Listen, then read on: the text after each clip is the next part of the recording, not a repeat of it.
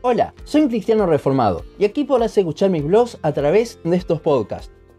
Muchas iglesias hablan de que se viene un avivamiento del espíritu y son intencionadas en buscar esto, pero ¿cómo ocurren realmente los avivamientos? ¿Cuál es el pensamiento bíblico al respecto? Para responder a estas preguntas, vamos a analizar el mayor avivamiento en la historia de la iglesia, y no hablo de la Reforma Protestante en 1517, sino que habla al principio de la iglesia, lo que ocurrió en el primer siglo en Pentecostés. Para saber cuáles fueron las condiciones de ese avivamiento en Hechos 2, debemos analizar los versículos anteriores de Hechos 1. Muchas veces se tiene el concepto de que el avivamiento se busca, sobre todo en las iglesias carismáticas. Buscan sentir distintas cosas, experiencias sobrenaturales, como muestra de que está viniendo un avivamiento. Sin embargo, esto no es lo que vemos que hacían los discípulos antes de Pentecostés. Hasta el momento, el Espíritu Santo nunca había morado en una persona como lo hace hoy en día, sino que el Espíritu descendía sobre una persona, no dentro. Cuando Cristo ascendió, Él les dio la promesa de que recibirían poder para serle testigos, Hechos 1.8. Este poder es la morada del Espíritu Santo, pero hasta entonces ellos no tenían idea de lo que era, con lo cual, ¿qué hicieron? Fueron al aposento alto a orar en común acuerdo, Hechos 1, 13 y 14. Ahora, ¿por qué oraban? Para que venga el avivamiento, el Espíritu Santo y así miles se puedan empezar a convertir? Bueno, no podemos estar seguros porque la Biblia no lo dice tal cual, pero sí podemos saber que no oraban por ello. En los versículos 15 a 22, Pedro se levanta a hablar y no habla en ningún momento de ese poder, sino que habla de cómo la palabra de Dios se cumplió en la tradición de Judas y que ahora debían poner a otro en su lugar.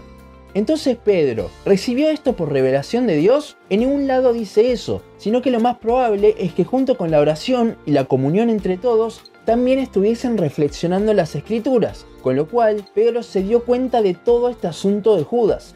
En el versículo 2 del capítulo 2 vemos que ellos, luego de la elección de Matías, seguían haciendo lo mismo, estaban todos unánimes juntos, Luego de que el Espíritu Santo los llenó a cada uno, fue que comenzaron a hablar en otras lenguas y a dar testimonio a cada uno de los que estaban allí en su propio idioma, y 3.000 personas se convirtieron en ese momento. El avivamiento se produjo por medio de la llenura del Espíritu Santo de las personas allí presentes. Y fueron llenas del Espíritu Santo, primero, porque así lo determinó Dios, y segundo, por estar unánimes en oración y meditación de la palabra. Efesios 5:18 dice, y no os embriaguéis con vino, en lo cual hay disolución, sino sed llenos del Espíritu. Hoy en día nosotros también debemos estar llenos del Espíritu, que no es lo mismo que ser morada del Espíritu, lo cual es todo creyente. Para explicar la llenura del Espíritu Santo, me gusta cómo lo pone John MacArthur en su comentario bíblico, que dice, el apóstol presenta más bien un mandato para que los creyentes vivan todo el tiempo bajo la influencia del Espíritu, al permitir que la palabra de Dios los controle, Colosenses 3:16, y al llevar una vida pura, confesar todos sus pecados, morir a sí mismos, rendirse a la voluntad de Dios y depender de su poder en todas las cosas. Ser llenos del Espíritu Santo significa vivir en la presencia consciente del Señor Jesucristo y permitir que su mente, por medio de la palabra, domine todo lo que piensa y hace, Resumiendo, para ser llenos del Espíritu, llénese de la palabra de Dios a tal punto que su vida sea controlada por ella. Es en ese momento de control en el que uno es lleno del Espíritu Santo. En conclusión, ¿pueden haber avivamientos en el siglo XXI? Ciertamente sí, el Señor puede hacer lo que Él quiere. Y de hecho, estoy convencido, esto de manera personal, de que en Argentina se está dando uno al estar fundándose tantas iglesias de sana doctrina en los últimos años ya que mucha gente se le está abriendo los ojos a la sana doctrina también. Sin embargo, ¿por qué se dan estos avivamientos tanto este como la reforma protestante como otros?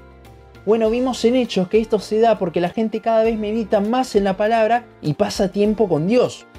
El avivamiento no viene por buscar lo sobrenatural, no por hablar en lenguas, no por milagros. El verdadero avivamiento se da cuando personas meditan en la Biblia y son utilizados por Dios y este no tiene nada que ver de vuelta con experiencias sobrenaturales, sino por el obrar de Dios mediante su palabra.